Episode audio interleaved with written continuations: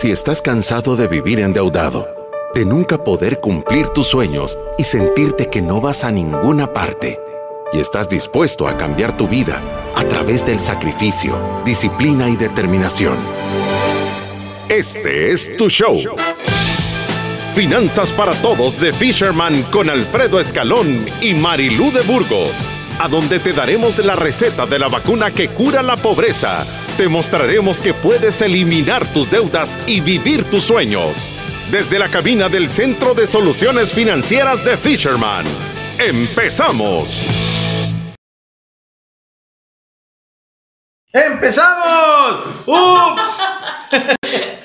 Se dejó de oír y por eso es que nos agarraron en medio curva. Pero, bienvenidos a este nuevo programa del día de hoy. Es el programa 878, si mi memoria no me falla. Estamos en la cabina de soluciones financieras de la República de la Ciudadanía de la Libertad Financiera Estamos el día de hoy, como las últimas 878 veces, llevando contenido de gran valor para que tú tengas la capacidad de volver tus sueños en realidad. Y así empezamos. Sí. Y lo primero que los quiero invitar es a que visiten nuestra página web, es fishermanwm.com en la página web puede aprender un poco sobre los servicios en los que Fisherman le puede apoyar, desde cursos en línea para que usted ordene sus finanzas y elimine sus deudas, hasta programas de seguimiento desde horas de consulta para que usted venga a preguntar cómo ahorrarse en su crédito hipotecario, cómo hacer un presupuesto balanceado, cómo entrarle al tema de las deudas, poder medir su balance, establecer un presupuesto que se ajuste a un cambio que usted tiene en su vida, hasta programas de seguimiento para que usted elimine las deudas, haga un plan de estructura y orden y trabaje un protocolo de inversión para todas aquellas personas que ya tienen un patrimonio. Estimo que tenemos 170 mil ciudadanos de la República de la Libertad Financiera porque el dato no me lo han pasado desde que huyó Fátima a la madre patria este dato se volvió irregular, pero ya vamos a apretar las tuercas para que escupa la máquina de datos. Ahora tenemos un programa espectacular para todas aquellas personas que quieren empezar su negocio y se están preguntando por dónde comenzar. Así que con esto empezamos. Y con esto no hemos empezado. Pero queremos comenzar. Ahora sí. Bienvenidos a Finanzas para Todos. Todo negocio exitoso, por lo general, empieza con un sueño. Los grandes emprendedores que han evolucionado al mundo tuvieron una idea, un sueño que pudieron visualizar y que a diferencia de muchos, tuvieron la capacidad de concretar ese sueño y volverlo realidad. Siempre dicen que hay que tener sueños grandes, pues el éxito es del tamaño de sus sueños. Igual, no le cuesta más si sueña en grande. Otros dicen que si uno logra tener un negocio y amarlo, nunca tendrá que trabajar. Y es así. Si siente pasión por lo que hace, sus horas en el trabajo serán placenteras y no una verdadera tortura. Hoy en Finanzas para Todos, el tema es construyendo el negocio de tus sueños. ¿Por dónde comenzar? Lo que sí vamos a comenzar es con nuestros expertos de Fisherman, Marilú de Burgos y Alfredo Escalón.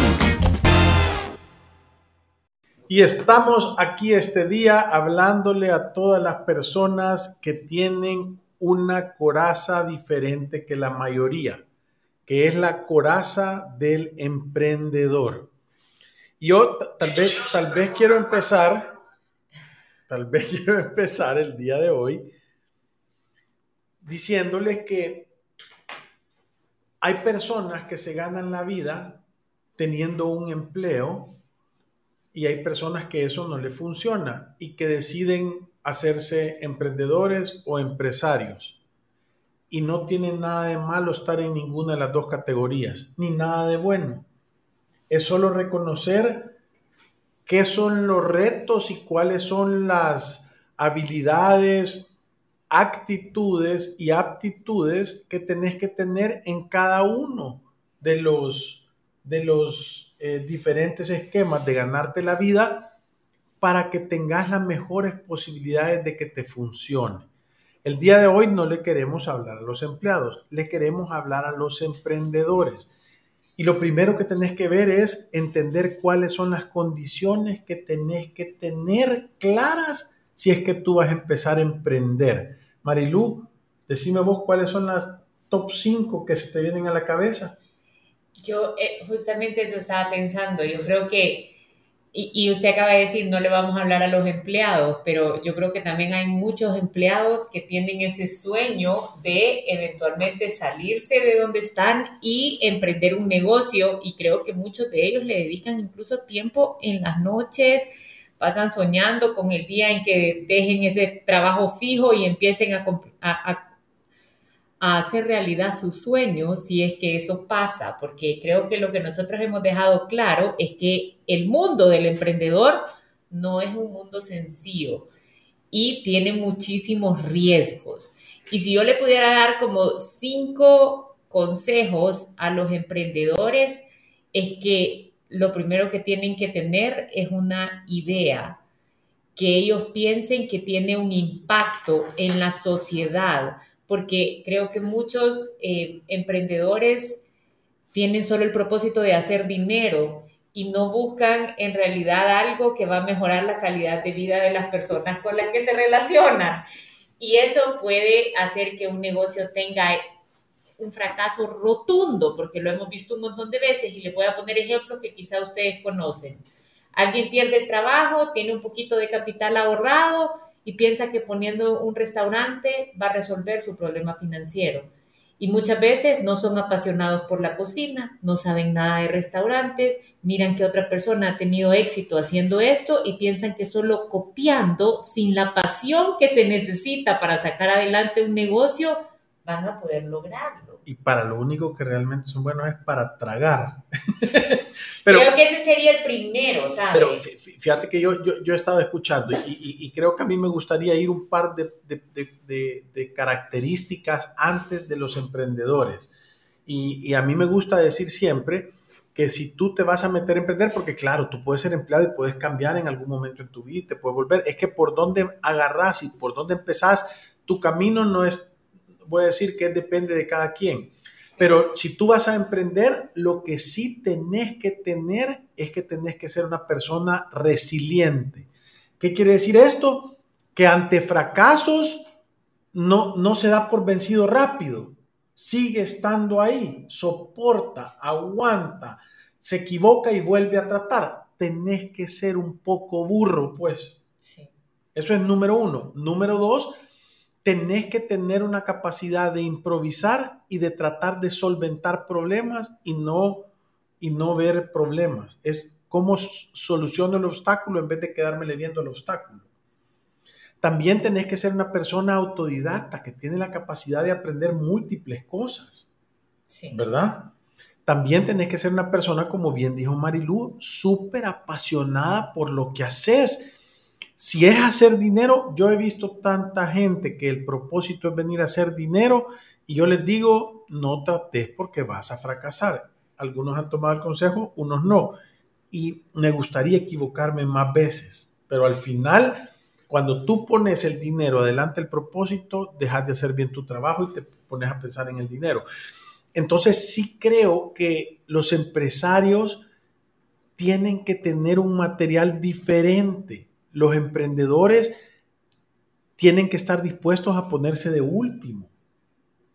¿Verdad? ¿A ponerse de último en qué sentido? A ponerse de último que cuando hay dinero le tienes que pagar a los proveedores, a la materia prima, a los empleados, la luz, que realmente va a estar de último. al agua, o sea, todas las cosas van antes que vos.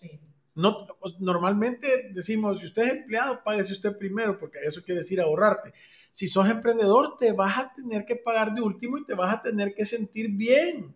¿Cuántos emprendedores no hemos visto que, cuando le vemos los números dicen, es que tengo esta cuenta por cobrar, que son mis salarios de los últimos tres meses que no me los he pagado? Sí. ¿Cuántos? Es cierto, un montón de veces, un montón de veces. Por eso le digo que el mundo del emprendedor parece como este sueño fácil, yo me lanzo con este propósito de vida que he encontrado y muchas veces dejo de ver el tortazo que me puedo dar ahí adelante si realmente no tengo una buena idea y no he ejecutado bien mi plan o mi modelo de negocio. Sí, y aquí hay cosas que son fáciles de pasarle un termómetro. Número uno, estás brindando un producto que viene a ahorrarle o a solucionarle un problema a, tu clientela o al, personal o al perfil target de tu negocio. Estás mejorando un servicio para mejorar la calidad de vida de las personas. Si esas dos cosas no pasan, es que de verdad, créeme, créeme, que si no es fácil contestar, ¿estás haciendo más barato un proceso o un servicio o estás mejorando con un producto? ¿Es una idea que mejora la calidad de vida de las personas? De verdad, complicado. Sí, y, sabe que yo iba a decir, quizás lo primero que creo yo que los emprendedores tienen que encontrar es ese, ese propósito de, y, y por qué quiero hacer yo esto, ¿verdad? Porque lo que sí está claro es que va a necesitar un montón de energía y va a tener que cultivar un montón de habilidades para salir allá afuera y competir y posiblemente con otras personas que tienen igual o más pasión y muchísimas más ganas que las que usted en ese momento tiene. O sea, es un mercado voraz. Lo segundo que yo iba a decir es cuando yo tengo esta idea, cuando yo sé lo que quiero hacer con mi vida, tengo que cultivar mis habilidades. Nosotros lo decimos todo el tiempo, todo el tiempo estar aprendiendo habilidades de administración, tener conocimiento básico de contabilidad, saber un poco del tema de impuestos estar jugando en mi mente cómo esto debería de funcionar para que a mí me vaya bien. Todas las responsabilidades legales que tenés que cumplir. Sí, es una sociedad legal que, que, le, va a servir. Y hay un listado de cosas que hay que cumplir, ¿verdad? Sí, y, y en realidad todas estas cosas al final se terminan armando en cuál es mi modelo de negocio.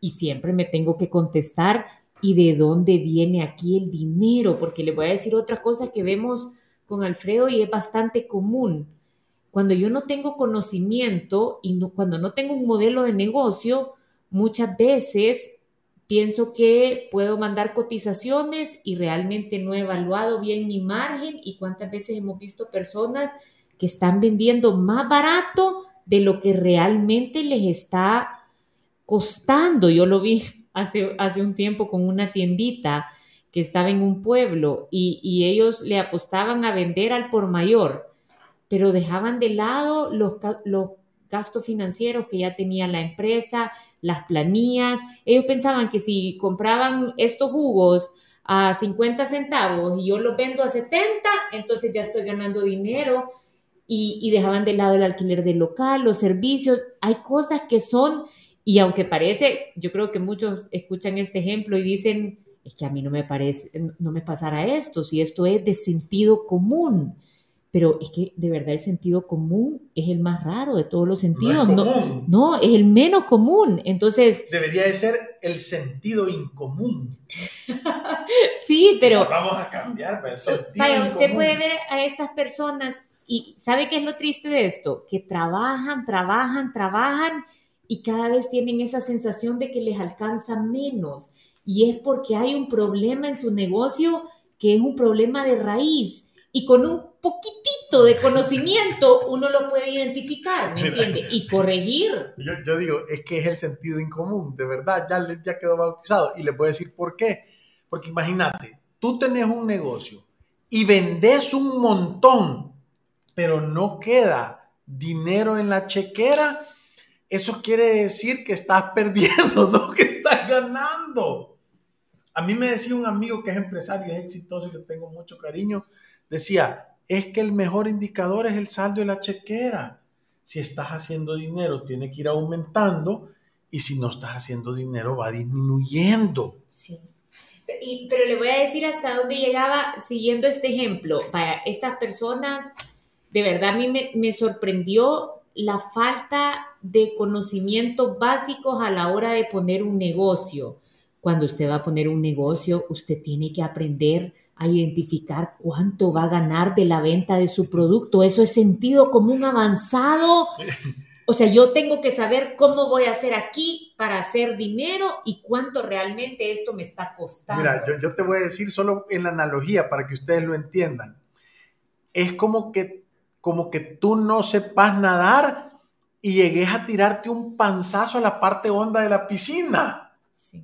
O sea, ir a, ir a tratar de emprender y hacer negocios sin tener el conocimiento necesario de las cosas básicas, la técnica para no ahogarte, es un, es un suicidio. Sí, y, y, vaya, y aprender las cosas básicas, entiende que, que, es hacer, eh, o sea, nadar como perrito, ¿me entiende? Pero ahí va, o sea, ya. con estilo, pero ya saca la cabeza, ¿me entiende? Y eso es sentido común, o sea, yo, a mí me sorprendió este caso porque tenían ya bastante tiempo de estar con la tienda y habían tenido acceso a bastante financiamiento porque, claro, flujo había, lo que no había era dinero que quedara. Entonces... No había negocio. Increíble cuando le pasamos los números a este negocio y nos dimos cuenta, porque eh, ellos cuando les dijimos que si hacían dinero con este negocio casi se ofendieron porque decían, si es que vende de 30 a 45 mil dólares todos los meses. Claro, si es que vender barato. Parece negociazo, ¿verdad? Es como la Lucia mía que agarraba las la, galletas de la despensa y salía a la calle a venderlas. Yo le digo, ¿cuánto las vendes?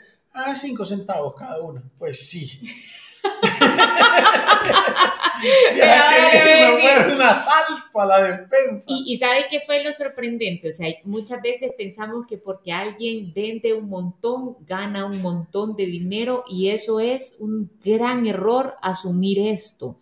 Hay que hacer los números para realmente ver si esto está pasando. O sea, y, y cuando hicimos los números, cuando ellos vendían 30 mil dólares, perdían 1.500 dólares en el mes. Cuando ellos vendían alrededor de 35 mil, perdían como mil y ya cuando llegaban a estar a punto de equilibrio necesitaban vender entre 38 y 40 mil para decir, vaya, aquí salimos tablas, de aquí para adelante es donde empezamos a hacer dinero. Y solo con ese poquito conocimiento se dieron cuenta que tenían quizás meses consecutivos en donde ellos sentían que había dinero porque hay caja, pero en realidad la empresa está quedando en negativo. Y, si, hubiera sido una empresa formal y ordenada, y hiciera una empresa de venta de productos, tendrías que ver que los inventarios estaban yendo para abajo, cada vez menos y menos. Y ellos llenaban el hoyo con financiamiento. Vaya, ahora voy a decir yo la razón puntual, es que tenemos tanto que decirles, pero les vamos a decir la razón puntual por la cual nosotros decimos no emprendas con dinero prestado. Sí. Porque es un distorsionador de la realidad. Sí. ¿Entendés? Tú le estás metiendo dinero y te oculta el resultado real. Sí. Es como que tuvieras un termómetro para tomarte la temperatura pero estuviera pintado todo de negro. ¿Y, sabe Entonces no logras ver, aunque, aunque marque la temperatura por dentro, no lo logras ver porque hay un distorsionador. O sea, tú deberías de quedar con menos dinero o menos inventarios, pero como le inyectas capital prestado que sale de la nada, entonces vos crees que estás bien. Cuando lo haga con fondos propios va a ser muchísimo más cuidadoso. Te das cuenta. Miren, el sistema de sobres de la abuelita. no, y no es lo mismo jugar con dinero ajeno, aunque en realidad yo voy a terminar pagando hasta el último peso, que estar jugando con mi fondo propio. Usted sabe que hay hasta un análisis de eso, de decir, las personas tienen más precaución cuando están poniendo sus fondos propios que cuando alguien ha llegado a llenarle la necesidad con quiere 10 mil dólares y aquí están, invertirlos en tu negocio. No, óiganme bien, no hay mejor aliado para la para la creatividad en un, en un negocio nuevo que la falta de recursos. Es espectacular. ese abono, ese abono hace que crezcan las empresas. Sí, es cierto. Aquí nos están diciendo, Alfredo, si existe algún porcentaje que debo aplicar a X producto para definir la ganancia de este. depende, mira, depende del producto, del servicio que estás haciendo y lo que dicte el mercado, porque ahí están las eficiencias, ¿verdad? Lo que sí te quiero decir es que normalmente en un costeo está el costo directo del producto, lo que cuesta el producto, Después debería ir un porcentaje que es los costos operativos, llevarlo, ponerlo, almacenarlo, lo que se roban, desperdicios. De ahí deberían estar los costos administrativos y de ahí deberían estar los costos financieros. Y después de todo eso debería estar el margen, ¿verdad? Entonces, lo que tú no quieres, y, obviamente se empieza a poner complicado cuando es un producto de volumen, porque dependiendo de... Por eso es que hay gente que dice que ve el margen operativo, es esto me cuesta tanto y esto contribuye en tanto. Entonces, la fórmula ahí es cuántos tengo que vender para salir a mi punto de equilibrio, que es una manera diferente de ver los estados de resultado. Aquí nos dice Elizabeth, sería bueno saber esa fórmula, pero creo que era para un comentario anterior. Rebeca dice, ¿qué piensan ustedes de emprender un negocio que tiene una demanda enorme, pero también la competencia es enorme? Gracias por sus consejos y bendiciones. Rebeca Yabner Montoya, te voy a decir, normalmente las estrategias comerciales son dos y solamente dos. O te vas a competir por precio o te vas a competir por diferenciación. ¿Qué quiere decir? Si vas a entrar a un mercado de precio, tenés que ser el más eficiente tenés que tener los productos más baratos, tenés que tener los menores desperdicios, tu local tiene que ser súper barato, o sea, todo tiene que estar enfocado al costo, porque, cada centavo... Sí, entonces normalmente esos negocios son de margen pequeño y de un gran volumen. Ahora, hay negocios de diferenciación, es decir, aquí te vamos a tratar especial, aquí te vamos a dar las cosas envueltas en los mejores empaques, aquí te vamos a tratar y te vamos a hacer sentir único, pero deja de andar preguntando los precios, aquí te vamos a cobrar con ganas. Entonces, cualquiera de las dos es válida siempre y cuando sea bueno en cualquiera de las dos. Y entendás lo que no podés vos es estar en un mercado de volumen queriendo vender a precio diferenciado, porque no vas a vender nada o tampoco vas a poder estar en un mercado de precio diferenciado y estar queriendo dar cosas que, que no tienen volumen. Aquí también estaban diciendo, sería bueno, eh, ¿cuánto sería un buen margen de ganancia? ¿Un 30% de la facturación o un 40%? De ganancia, si vos me decís que tenés un negocio a donde tu margen de utilidad, oí bien esto, esto después de pagar todos los costos y todas las cosas y amortizar inversiones, es del 30 o del 40, el teléfono es 7802-4368, llamanos que nos vamos a hacer socios. sí, ¿a dónde está eso? Contanos, no, no, no si, vos tenés esos márgenes, no estás haciendo bien los números, o, no sé qué, por eso te digo, puede existir productos, ¿verdad? Pero normalmente no suceden así. Suponete negocios de consumo, al final, entre 3 y 5% de márgenes, con grandes volúmenes.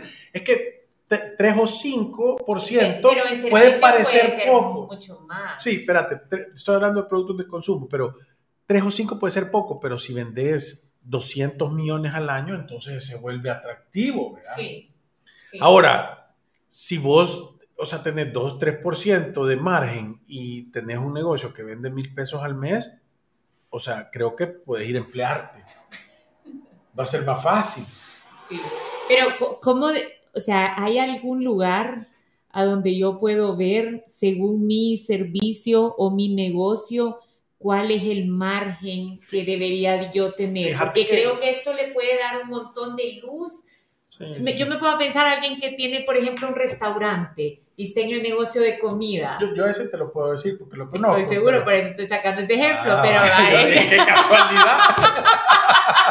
pero lo que le quiero decir, vaya, por ejemplo, en un negocio de comida, yo me puedo imaginar a alguien que está lanzando su emprendedurismo en hacer pasteles o en poner un restaurantito, eh, ¿cómo puede definir cuál es el margen? ¿Qué es lo que debería de cuidar? Porque muchas veces establecen precios en base a lo que hace la competencia, ¿me entiendes? O sea, yo digo, esta es mi competencia y ellos venden a esto y yo pongo a esto y en esa rotación que hay de todos los días se está vendiendo, todos los días se están pagando cosas, es difícil llegar a medirlo si yo no soy una persona ordenada, ¿me entiendes? Yo creo que los restaurantes tienen una gran, un gran reto en hacer eso. Mira, eh, eh, eh, depende. yo, yo lo que te quiero decir es de que en Estados Unidos y en países desarrollados los ministerios de economía lo que tienen es un análisis de la industria, o sea, agarran a toda la gente, tienen los datos y le dicen el margen de de, de la industria Es ¿no? este. es este. Hay gente que lo hace espectacular y tiene más, hay gente que es más mala para operar y lo hacen menos, pero te da un, vaya, por ejemplo, voy a decir, en bienes raíces. En bienes raíces vos sabés que las comisiones que vas a poder ganar son entre el 2 y el 5%.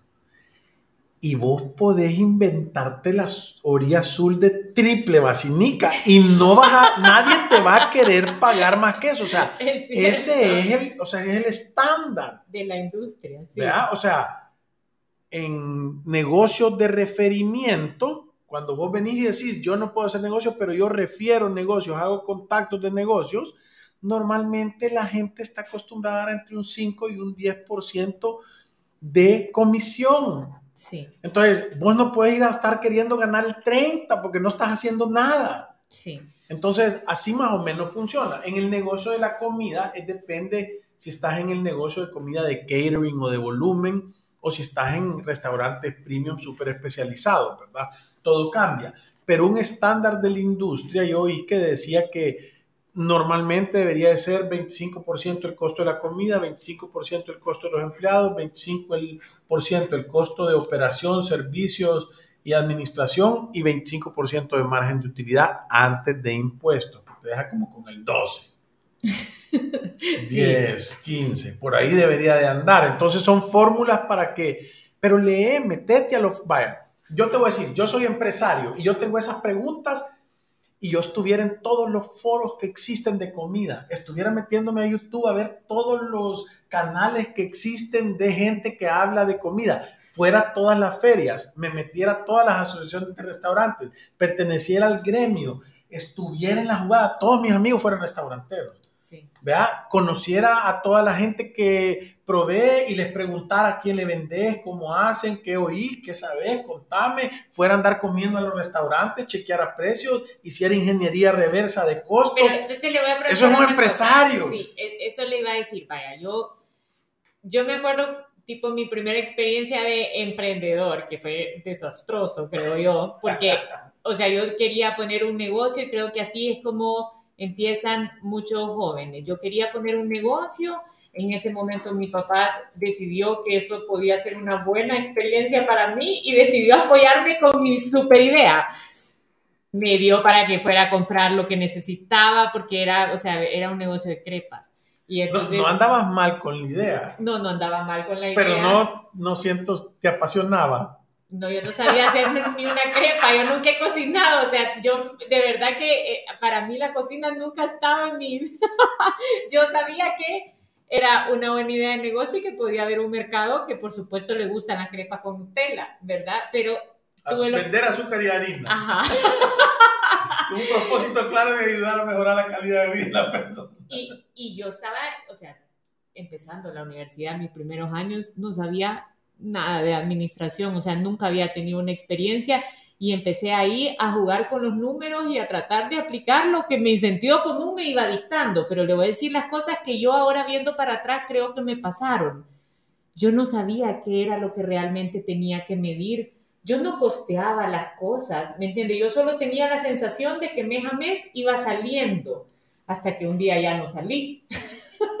Entonces, ahora que veo para atrás, digo, ¿cuánto no me habrán robado en ese negocio? ¿Cuánto no se habrá desperdiciado por falta de controles? ¿Cuántas oportunidades no tomé de mejorar el margen del producto? Porque cola de gente en el negocio había, pero yo dinero no hacía. Hasta que eventualmente cerré. y eso fue como, ahora que lo veo para atrás, digo, ¿qué tantas cosas pudiera haber mejorado para no tener que llevarme una lección tan dura por no saber cómo hacerlo bien? ¿Me entiendes? Yo, yo, yo, yo, yo, estoy, yo te- estoy parcialmente de acuerdo. La experiencia es la mejor maestra que existe en la vida. Cobra caro, pero enseña bien. Entonces, Sí, eso sí. estoy seguro que tu papá no te metió a hacer eso para que te hicieras millonaria, sino que es para que te diera una lección. Sí, gracias. Saluda al papá de Marilu. Saludos a mi papá. Entonces, lo que te quiero decir es que si uno no comete esos errores, es imposible. Yo, yo siempre digo algo en, en, el tema de, y, miren, yo tengo historias para contar. O sea, nosotros hemos vendido hasta focos aquí. Focos hemos vendido. Sí. Y no solo los hemos vendido, hemos, los hemos ido a cambiar a edificios completos de focos. Entonces, lo que quiero decir yo es de que si uno se mete y uno actúa, porque uno está bien, hay que pensar, hay que planificar, pero hay que empezar a actuar. Y un empresario mexicano, no, emprendedor, un empresario, este es, tenía 250 rutas de pan dulce tradicional en el DF, vendían mil dólares diarios de pan, tenía una exportadora, tenía una planta de 60 mil metros cuadrados de panadería que exportaba a Estados Unidos, una onda. Yo le decía, si vos traes esa panadería a El Salvador, fuera la panadería más grande de Centroamérica, pero por mucho, ¿verdad? Y entonces yo le dije, ¿cuál es el secreto? Y me dijo, mira, me dijo, el secreto es que tus equivocaciones no te maten, que solo te permitan aprender la lección. Y me llevó a una bodega atrás donde toda, dice que se había comprado un, es una, era una torre para enfriar pan de caja. Sale el pan del horno y empieza en esta torre de ventiladores que lo esté enfriando rápidamente antes de que entre el empaque. Y entonces lo convenció a alguien que había una más barata y por ahorrar, sí, pero una cosa que valía 500 mil dólares. Y valía 50 mil pesos menos esta y la compró. Y dice que hicieron la primera producción y cuando ya fue a ver los panes empacados, estaban todos aturrados adentro de la bolsa porque no se alcanzaban a enfriar. Entonces, el pan con un grado de diferencia, que era un metro más de ventilación que necesitaba para que eso, le costó un error de 450 mil dólares. Y, y, ahí tenía, eh, o sea, eh, tiene que ser otro tamaño de barra, tiene que ser otra, y ahí lo tenía, dice, no me mató, pero ya me enseñó que no puedo andar queriéndome ahorrar en esas cosas porque es un, o sea, y ya aprendió la lección y ahí tenía un montón de errores y los tenía a la venta y, y, ¿entendés? Entonces... A ver, ¿a quién más? Lo, corre... ¿Quién quería la lección? ¿Quién quería comprar la lección? Pero lo, lo, que quiero decir yo es de que tú tenés que confiar en el proceso. Sí. Porque vas a entrar, te vas a equivocar, solo tenés que ser lo suficientemente conservador para poder evaluar cuál es la peor. Mira, otro gran emprendedor, amigazo mío, persona de éxito, yo, yo de las personas que yo admiro de la manera que ha llevado su vida y sus negocios, me dijo, yo para tomar la decisión de hacer un negocio me voy al peor de los casos. Voy a hacer un edificio. Si yo logro pagar sin que nada esté alquilado y lo logro mantener, entonces lo hago. Porque si alquilo un cuarto, ya hay ganancia. Entonces, así el siguiente, así el siguiente, así el siguiente. Entonces, te tenés que ir a proyectar qué sucede en el peor de los casos. Y si lo, lo podés soportar, si no quedas muerto, entonces dale y probá. Porque, mira, así son las decisiones. Ayer me lo decía alguien. Vos tomala. Si le acertás, te va a ir bien. Y si no, vas a haber aprendido una lección. O sea que de las dos maneras ganás. Entonces, parecen chistes, pero son grandes consejos de realidad. Sí, la verdad es que sí. Y, sí, le voy a decir que aunque fracase en algunos emprendimientos, son grandes lecciones que se puede llevar para adelante. Yo creo que lo importante es aprenderlos y de verdad entrar a sus siguientes proyectos con un poquito más de conocimiento, porque no se puede dar por vencido. Yo creo que eso es uno de los retos de los emprendedores. Salvador dice, ¿cuándo pasar de ser un emprendedor a ser un empresario? Cuando tenés éxito, cuando el modelo de negocio está, vaya, y, mira qué importante lo que estás diciendo, es que emprendedor es alguien que arranca.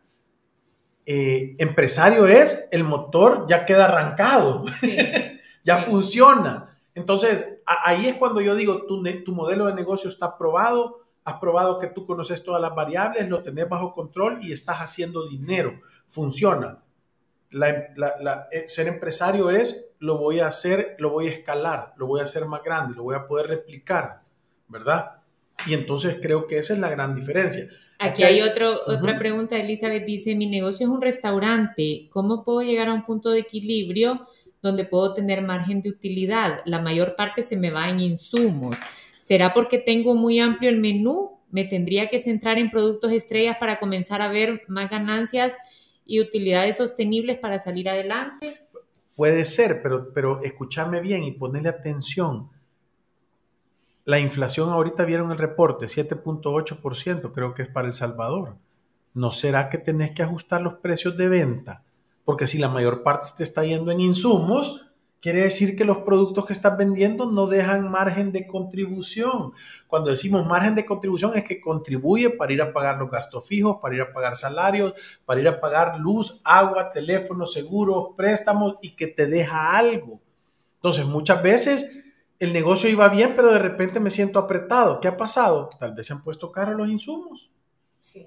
Pero es bueno enfocarse en productos estrellas, por ejemplo, en el tema de restaurantes y reducir menús. Usted ha tenido experiencia en esas cosas. Yo, te lo voy a decir, los menús funcionan de esta manera.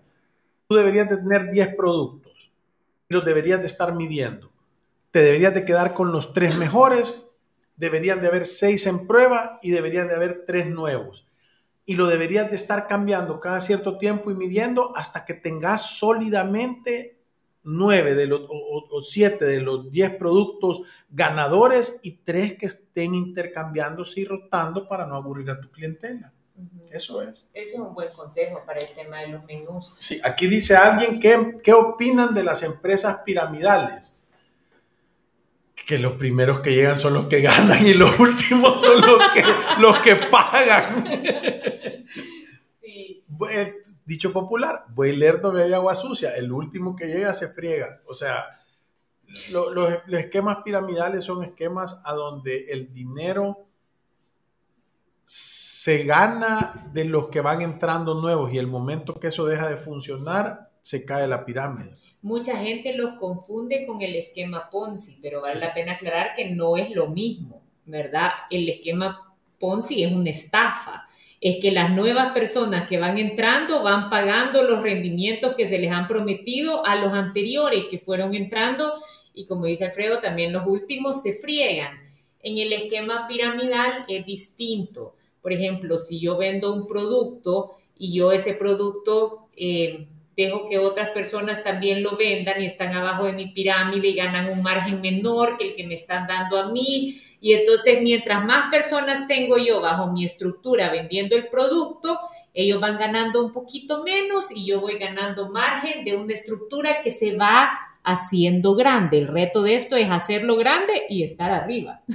Eso es, porque hay gente que pregunta, yo tengo una panadería, ¿cuál debería de ser el margen? El máximo posible deberías de estar viendo todo el proceso, mira si hay desperdicio de gas. No, pero quizás se refiere como al margen normal, ¿cuánto es lo que debería esperar? Que depende, ¿estás vendiendo pan dulce estás vendiendo pan tradicional? ¿Estás vendiendo pasteles o estás, me entendés? Hay tantas variables.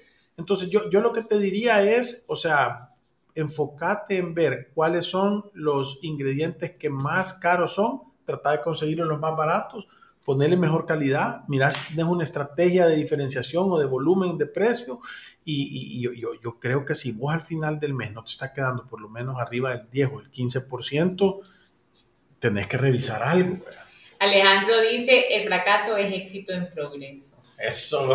Eso, si no te mata, te hace más fuerte. y la última, antes de irnos, Douglas dice, para la industria de software, ¿cómo se podría empezar y cuáles variables se deben de tomar en cuenta? Por cierto, recién me compré su curso Ordena tus finanzas y está buenísimo. Qué chivo, Douglas. Mira, las empresas de tecnología eh, es una cosa complicada para el minuto que me está poniendo. Gran presión. Creo que son complicadas porque estás vendiendo tiempo, no es un servicio eh, y, no es un producto, termina siendo una combinación de las dos cosas, es difícil evaluar porque no hay muchos activos, ¿verdad? Eh, eh, y, lo que ves es flujo, entonces tiene que ver con tu capacidad de hacer que programas corran y funcionen y tu capacidad de desarrollo que tengas, ¿verdad? Entonces yo, yo, yo creo que lo principal es entender qué soluciones querés hacer y si tenés la capacidad vos a través de programas que sean eficientes y buenos en lenguajes buenos, eh, eh, desarrollar esas herramientas. Hemos visto cosas nosotros espectaculares y, hemos visto cosas que valen rápido bastante y rápido poquito. Sí, y gracias por acompañarnos en otro programa de Finanzas para Todos. Esperamos que pasen un feliz fin de semana y como siempre nos vamos recordándoles que ir a través de la vida tratando de emprender sin saber es un acto de genuina locura. Gracias. ¡Salud!